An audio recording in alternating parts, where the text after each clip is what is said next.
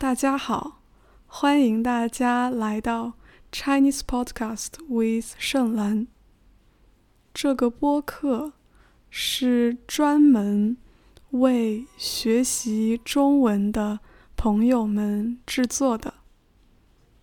如果你是第一次听我的播客，非常欢迎你的加入。在每一期的节目中，我会用稍慢的语速跟大家分享各种有意思的话题。如果你觉得听不太懂的话，可以在下面的节目详情，也就是 description 当中。下载文字稿。文字稿的意思就是 transcription。你可以一边看文字稿，一边听播客。这期的内容我写了很久。我本来是打算。八月二十五号左右要写完，然后八月二十六号晚上录完。但是，一直到八月二十九号，我还剩下一点儿没写完。这倒并不是因为我没有时间。这一个月我在家工作。事情很少，空闲时间很多，但我非常喜欢拖延，总是没有动力去把事情做完。可是拖了很久之后，我觉得实在不能再继续拖延下去了。今天。非要写完不可。通常，如果我决心要完成一件事情，我得先给自己一点奖励。比如，为了让自己有动力在今天完成这期播客，我给自己点了个外卖。我点了一杯奶茶，一份沙拉，还有一份意大利面。正好这一期的节目和美食相关，所以呢，我打算一边吃，一边把这一期的播客节目写完。不知道大家在听这个播客的时候，是早上、中午、下午，还是晚上呢？你们吃饭了吗？你们吃的是什么呢？在我的中文课上，我特别喜欢去问学生们。他们上一顿饭吃的是什么？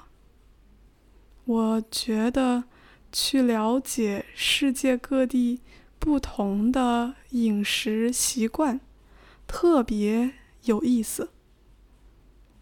上周，也就是上个星期，我给一个来自瑞典的学生上课。我的学生是一个很可爱的大叔。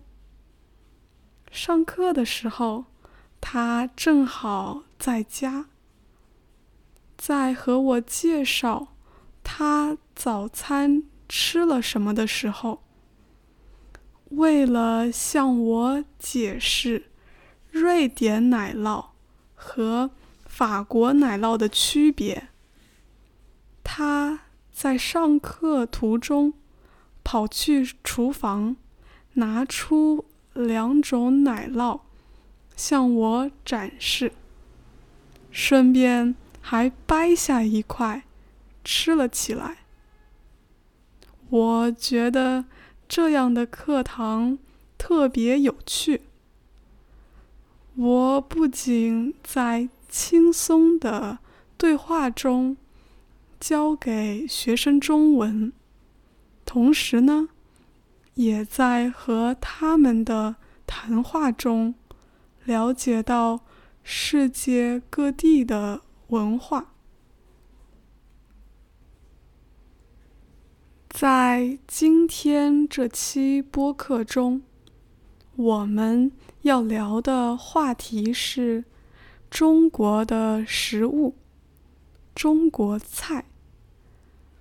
这是一个范围很广的话题，短短三十分钟，自然无法把这个话题下所有的内容。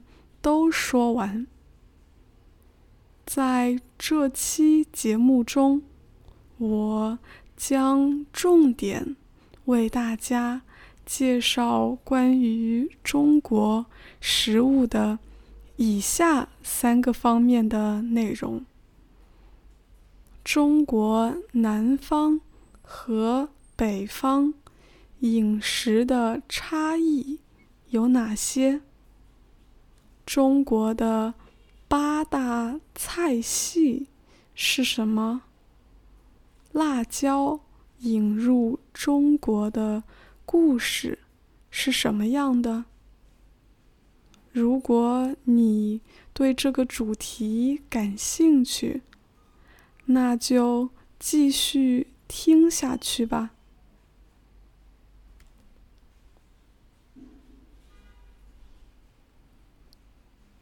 首先，我们要来聊的是中国南北方饮食的差异。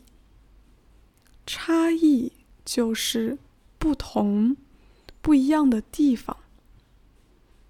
我现在生活的城市叫做长沙，这是中国南方的。一座城市，从小到大，我都在这里生活。但我读大学的地方在山东省的济南市，那是中国北方的一座城市。在北方，我生活了。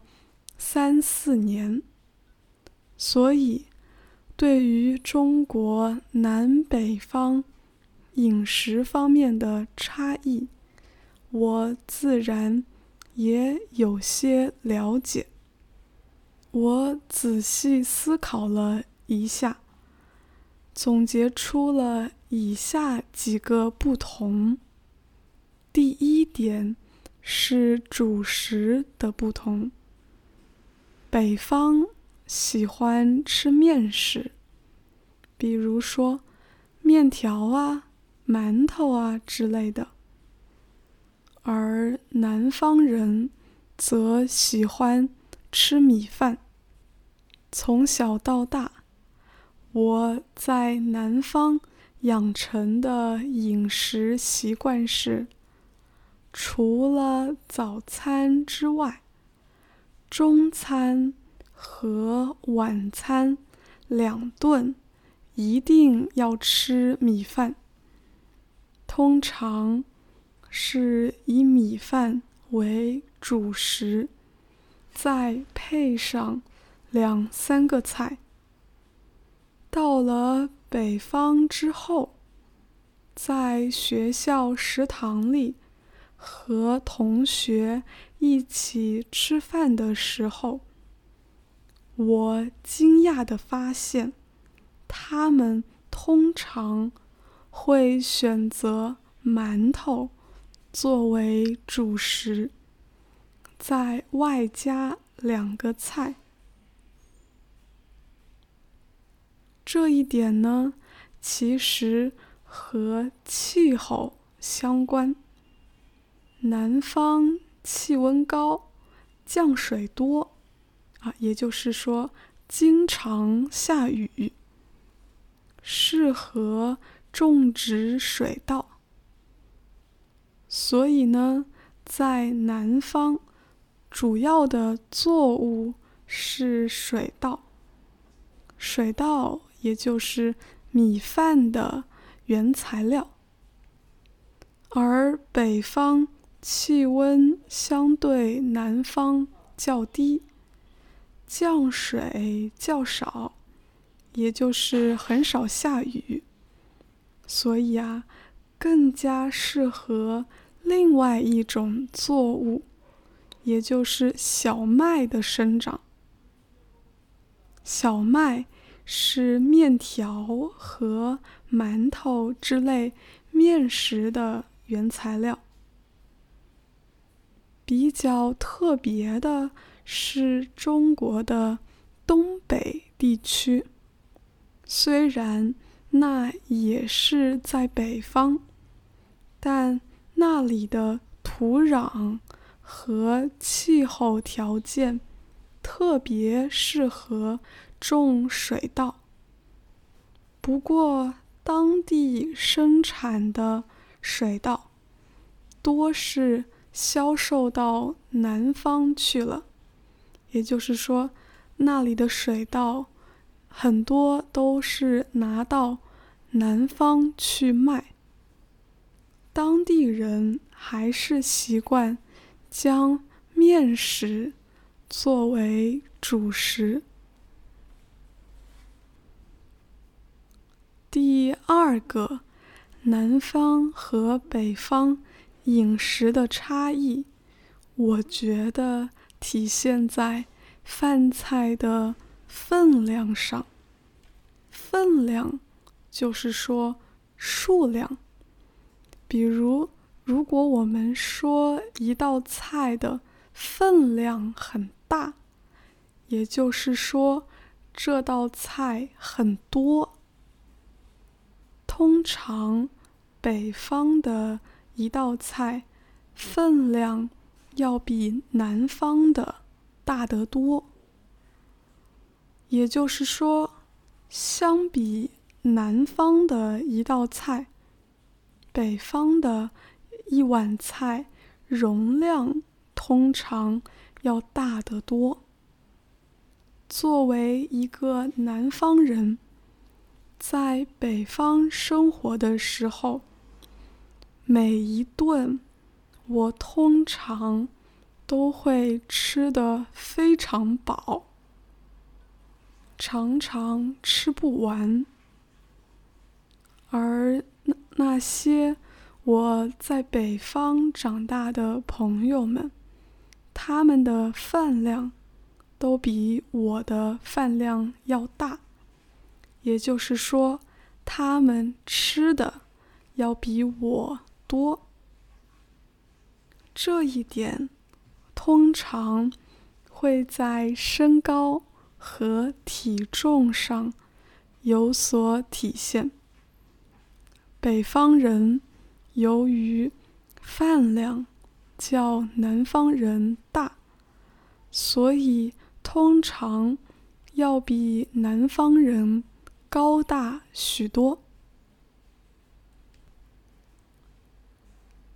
第三个南北饮食差异是：过春节的时候，在北方包饺子、吃饺子是一件传统的事情，是一件重要的事情。但在南方，这件事并不是那么普遍。比如，在我的家里，我们过年的时候，并没有吃饺子的习惯。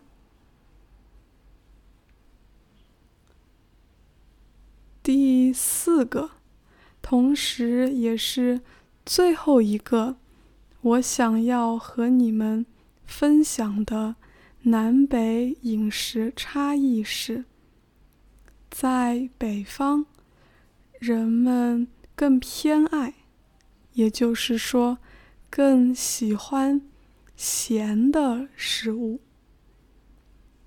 尤其在我生活过的济南，那里的菜以咸。闻名中国。同时，有些南北方共有的菜、共有的食物，比如说豆腐脑，啊，那是一种黄豆制成的食物，和豆浆有点类似。在南方，我们通常。在里头加糖，所以吃起来是甜的；而在北方，人们习惯在豆腐脑里放盐，吃起来是咸的。当我这个南方人第一次在北方吃到豆腐脑的时候，我整个人非常震惊，因为那个味道和我在家乡习惯吃到的味道完全不同。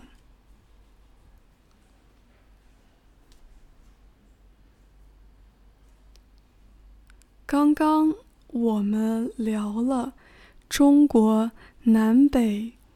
饮食的差异，但你们知道吗？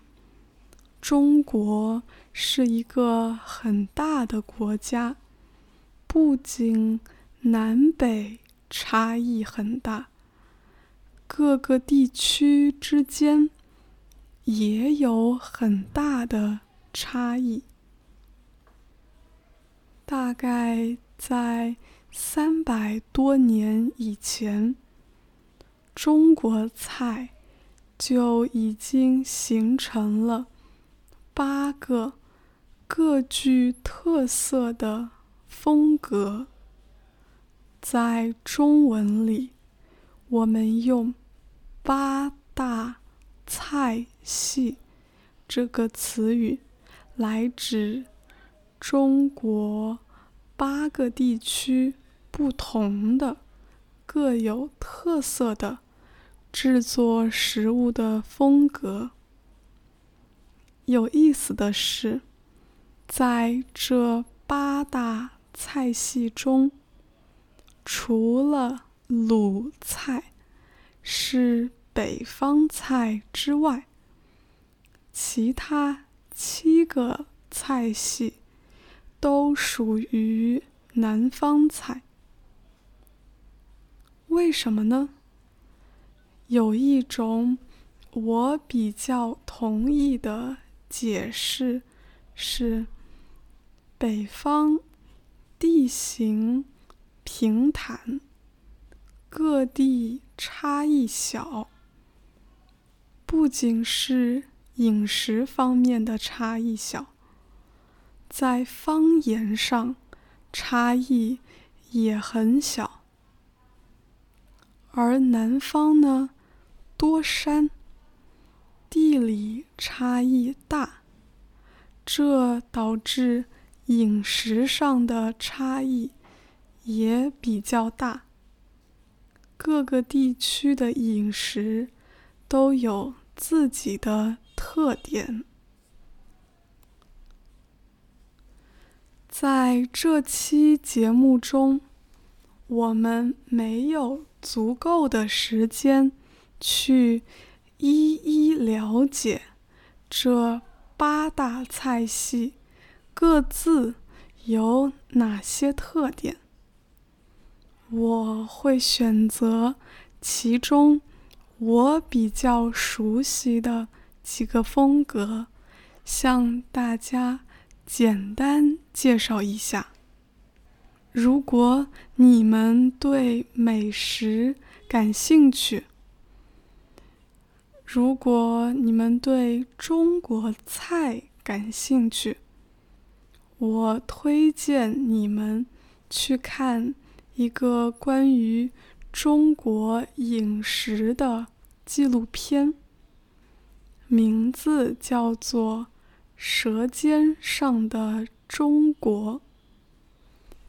这个纪录片是 CCTV 制作的。一共有三季，从很多方面详细的介绍了与中国食物有关的各个内容。节目质量很高，也很好看。如果你们想了解更多，与中国美食相关的内容，可以去 YouTube 上搜索来看。在这里呢，我想和你们介绍我家乡的饮食风格。我家乡的饮食风格。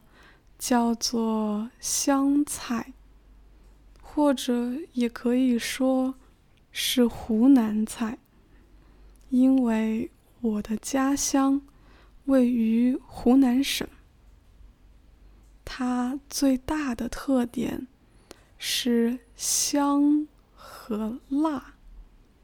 在我们的菜里，辣椒可以说。是最重要的一种佐料了。在我的印象中，尤其是小的时候，我们吃的每道菜里都会放辣椒。和香菜有许多共同之处的。另外一种中国菜风格是川菜。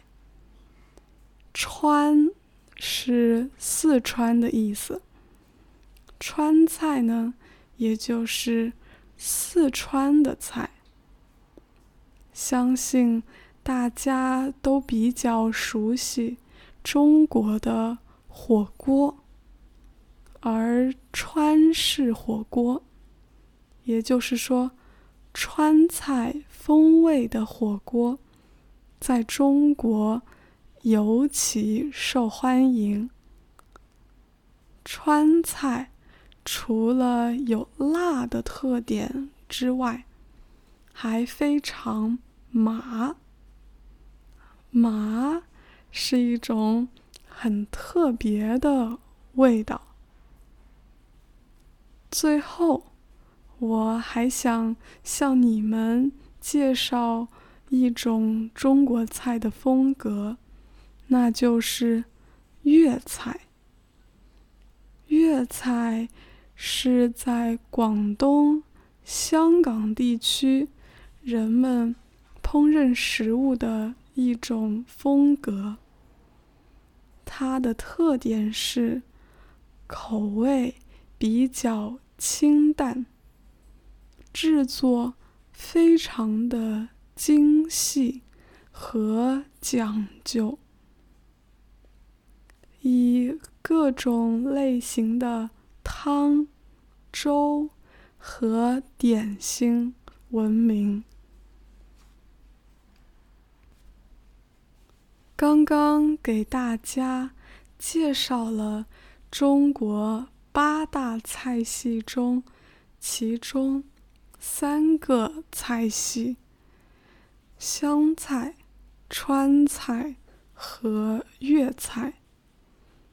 如果你们感兴趣的话，可以去 YouTube 上找视频来详细的了解其他五种菜系。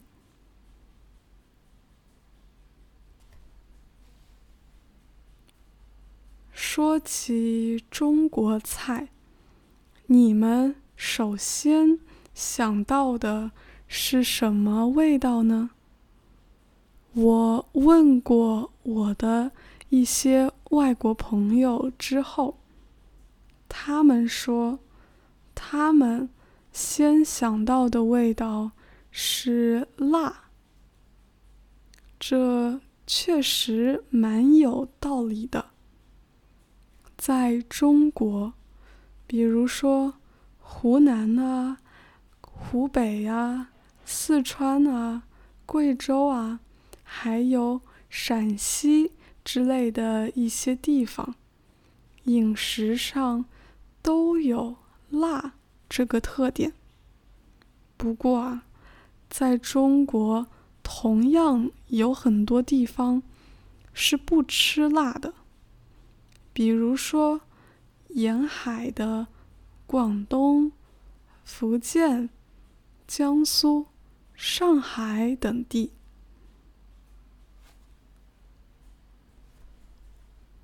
不过，你们知道吗？